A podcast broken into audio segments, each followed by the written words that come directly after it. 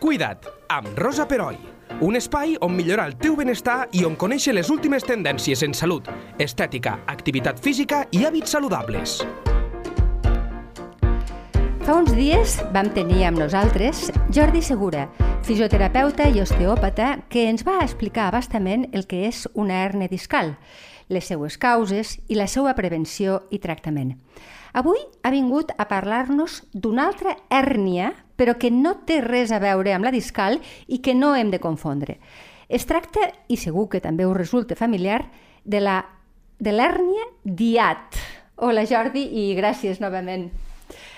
Molt bones. Eh, a veure, són hèrnies, però Sí. no tenen, o sigui, es diuen hèrnies, però no tenen res a veure l'una de l'altra. Entenc que de la columna vertebral, tal com ens vas explicar, eh, és la de hèrnia discal, però aquesta, la diat, la que ens explicaràs avui, està relacionada amb l'aparell digestiu. Molt bé, sí, sí, clara, clarament.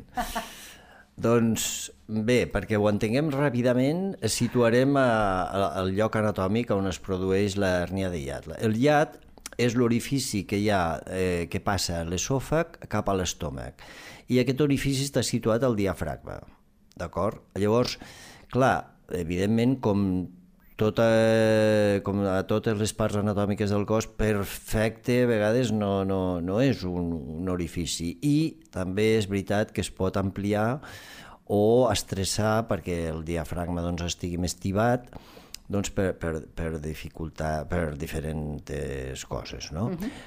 Bé, eh, aquí, al llat, com que és un orifici, doncs la cúpula, la part més alta de l'estómac, està tocant allà, perquè entra l'esòfag sí. i de seguida ja es converteix en estómac, o sigui, ja hi ha la És la bossa, bossa, sí. la bossa de l'estómac, no? Però la part més alta està tocant allí a, al llat, que és aquest orifici que, doncs, torno a repetir, està situat al diafragma i és per on entra tot el, el, els àpats, doncs ba- baixen des de la boca, esòfag, estómac, no? i a partir i a partir d'aquí doncs eh, explicarem per què i com se produeix eh, aquesta hèrnia. Val, doncs comencem a explicar, perquè, per què s'origina una hernia diat? Sí. Què passa al cos? Sí, eh, pensem, hi han dos o tres cosetes. Pensem que el diafragma pot estar dèbil, normalment ho està més que menys, perquè no ens entretenim ni a respirar bé durant el dia. El diafragma meva. és un múscul, Som uns desastres. és un múscul que és el principal múscul de la respiració i respiracions profundes en fem poques, per no dir cap, durant el dia, un algun sospiro. Sí, de pena. és broma, és, és broma, és broma. Bé, la, la idea és que eh, hem de fer exercicis respiratoris abans o després de, dels exercicis que, que practiquem doncs, eh, habitualment. I si no, practiquem, eh, si no practiquem exercicis, almenys els exercicis respiratoris, com dic jo, abans d'esmorzar i abans de sopar. Si no, ni esmorzem ni sopem. O sigui, es recomanes que abans dels àpats importants... No, no, és, és perquè és com a que així no ens n'oblidem. Ah, d'acord. O sigui, vale, val. o, o, o faig Establir els exercicis Mhm. o, o, O no o no esmorzo. val. O sigui, eh, és, és condició sine qua non, no? Llavors, la, la idea és aquesta, no, això també és broma. Però la, la, la qüestió és, és que el, el seu múscul doncs, pot haver doncs, eh, me, que, que estigui més, den, més tens, o sigui, que estigui més preparat, que estigui més tonificat, i aquest forat doncs, pot tenir una forma tal, i, i, pot, i pot estar ferm. En canvi, si té una feblesa, el diafragma, que ja dic que és més freqüent que menys, doncs la cúpula de l'estómac que està allà al contacte pot lliscar, perquè, clar, pensem, ara no, no, no, no pensem que, o sigui, pensem amb la suavitat i el lliscament que tenen les vísceres al nostre interior. Clar. Perquè està tot ple de seroses, està tot ple de fàcies, està tot ple de líquids que ho, que ho lubriquen. Uh -huh. bueno, doncs, pensem que lliscar la cúpula cap a dalt i penetrar a, ju- o sigui, al costat de l'esòfag i posar-se per sobre del diafragma, Sí. quan eh, ja hem dit que, que l'estómac està ja per sota del diafragma, però tocant, clar, això pues, provoca com un pessic. Imaginem que estem pessigant la pell d'una manera ter terrible, no?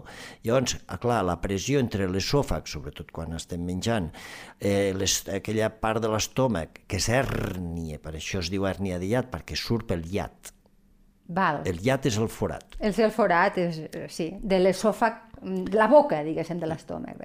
Correcte, sí, allà està la boca de l'estómac, molt bé. Llavors, clar, aquesta pressió entre un tubo i, i, i aquesta cúpula de, de l'estómac que està allà cap a dalt, tibant, eh, provoca un dolor a l'esternón, un dolor a les vèrtebres referides de l'estómac, que, són, que són les vèrtebres de la D5 a la D7 dorsals, Uf. provoca malestar, provoca que tinguem refluxe, perquè pensem que, clar, l'estómac pro, eh, produeix àcids per fer les digestions. Clar. I si no està ben tancat, perquè no ho està, pam, claro. pugen. Llavors, què passa? Que a la boca de l'estómac hi ha una vàlvula. Clar. I aquesta vàlvula doncs es veu estressada, es veu tibada i com una aixeta que no pogués tancar, doncs no acaba d'ocluir, o sigui, no acaba de fer cloc, el tancament total. Per què? Per dues coses. Per evitar que el, el menjar torni a refluxar, sí, sí, sí. el reflux és quan torna cap a l'esòfag el menjar, o, pitjor encara, els àcids, que són, com que són àcids, cremen. Ah.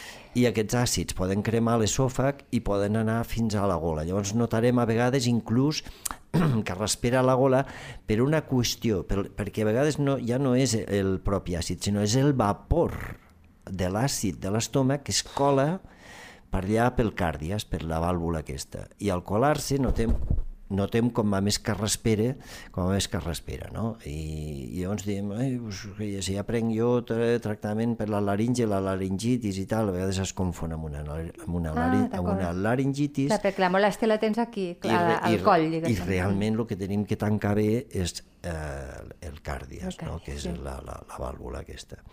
I així s'entén com, doncs a vegades tenim doncs, una sensació de dolor aquí a l'esternón, aquí a la boca de l'estómac... Clar, hi ha factors que no ajuden, no? Llavors, doncs... Un d'ells, per exemple, és el diafragma. Eh, eh, si, si no el tenim fort, el, el diafragma, doncs l'hem d'enfortir. Com l'hem d'enfortir? Doncs mm, respirant Respirant profundament bé. i fent aquests exercicis respiratoris abdominals. Però segur que hi ha molts altres factors. Després hi ha un factor, mm -hmm. l'estrès. Ah, sempre acabem l'estrès. va ca, cap a... O sigui, què, què passa quan una persona està molt nerviosa? Ai, he tingut un problema i tal. On van els nervis? A l'estómac. Mm -hmm. Se'm tanca l'estómac, això és un... Això Se'm és tanca un... l'estómac, això és un dit molt popular. Sí. Vull dir que també el podem fer servir per, per donar llum amb, amb aquesta sí? Sí, sí. dolència de, de la hèrnia de llat, no? Després, doncs, bueno, també, evidentment, hi haurà forats que no estiguin anatòmicament perfectes que també doncs, bueno, facilitin que, que la cúpula de l'estómac doncs, pugui, pugui pujar una mica. Bueno, aquestes són les males notícies, també n'hi ha de bones, eh? A veure. Vull dir, perquè, clar, això té solució. Això té solució. Sí? I la gent, o sigui, jo he tingut centenars de pacients, però la gent encara no ho sap, que té una solució amb l'osteòpata. Malauradament, potser el metge tampoc, no tots els metges, els, els de digestiu ho saben, i llavors doncs, es va tractant doncs, amb, amb fàrmacs i amb antiàcids i, bueno, i com se pot. Però a, aquestes molèsties, tant si són de dolor a l'esternón, a, a, la, a la part dorsal, com si hi ha refluxe, tot això es pot solventar amb dues o tres sessions d'osteopatia. Més bones notícies, impossible.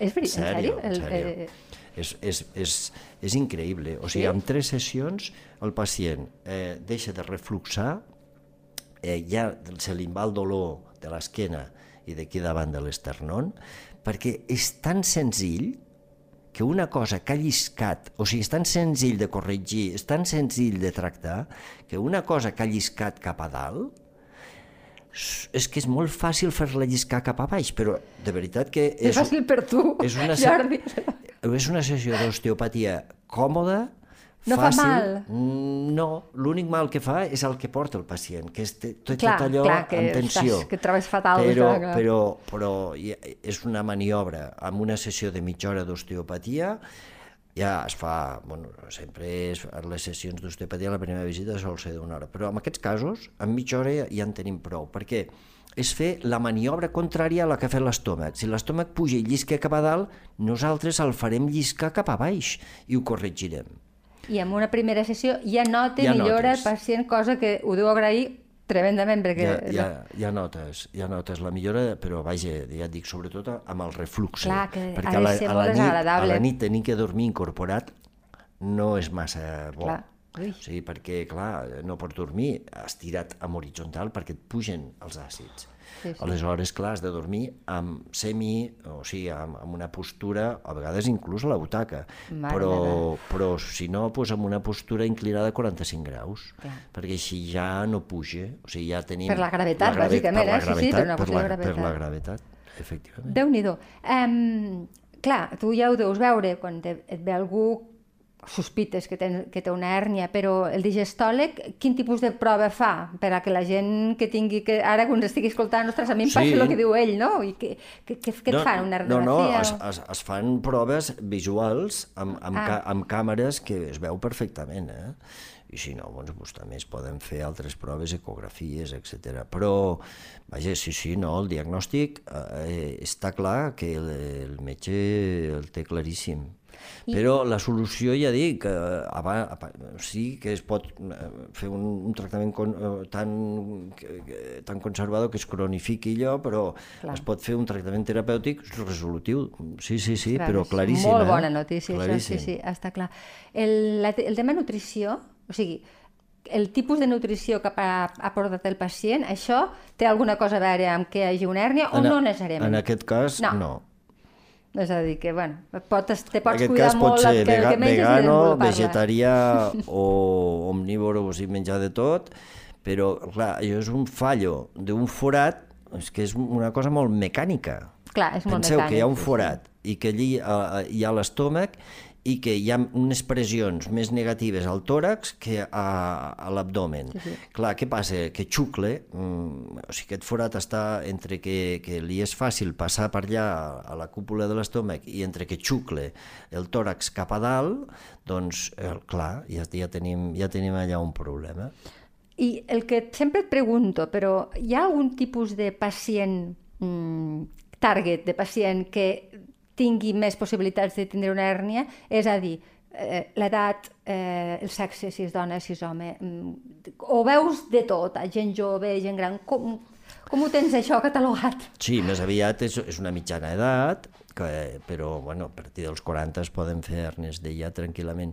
I també, eh, si observem la postura del pacient quan està assegut a, doncs, a la consulta, Sí. és una eh, postura molt corbada endavant. O sigui que realment el diafragma el tirem molt cap enrere i això pot facilitar que l'estómac es coli una mica. O sigui, això eh, és, és, si fa vida sedentària, imaginem un treball sedentari amb una Sí. postura inadequada, pues, clar, la postura pot facilitar, com és una cosa, ja dic, purament mecànica, Clar. pot facilitar la postura, sí.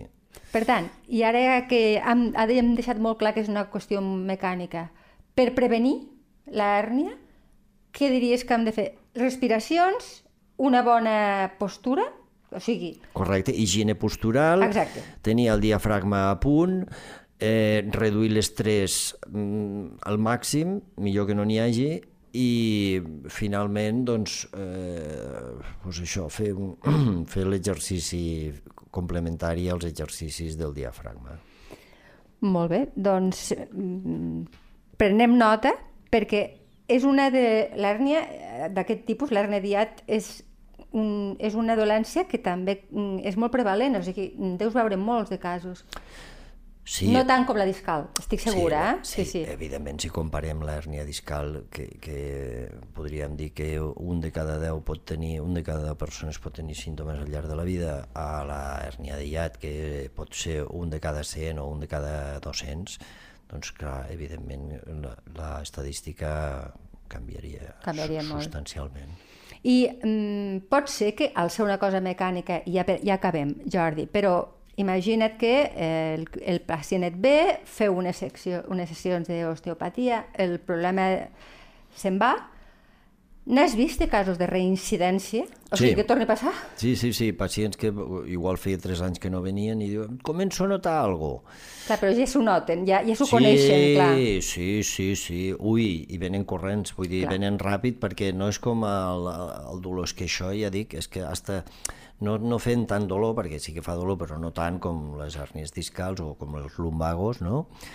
Però evidentment és molt desagradable que et pugi àcid cap a, cap a dalt a la gola i, i, i no puguis descansar bé i tal, no? Llavors, sí, sí, venen ipso facto. I es torna a arreglar, és sí. a dir, no hi ha cap problema. Sí, sí, sí. No es pot tornar a jo arreglar. inclús tinc pacients que ja venen a fer una sessió de recordatori pues, Ah, cada sis d'acord. mesos. Sí, o- Perquè han notat que tenen tendència que els hi passi això. Correcte, sí, sí, que ja, ja, eh, ja, ja actuem ja, eh, preventivament. Ja. Sí. Mhm. Molt bé. Doncs aclarit, ara ja sí que no tenim excusa per confondre les dues hèrnies. Com sempre, Jordi, moltíssimes gràcies per les teves explicacions i vine com torna. Torna com vulguis, és que sempre t'ho dic i, i espero que ho facis. Gràcies. Gràcies a tu, Rosa. Cuida't amb Rosa Peroi, cada dos dimarts a lleida24.cat.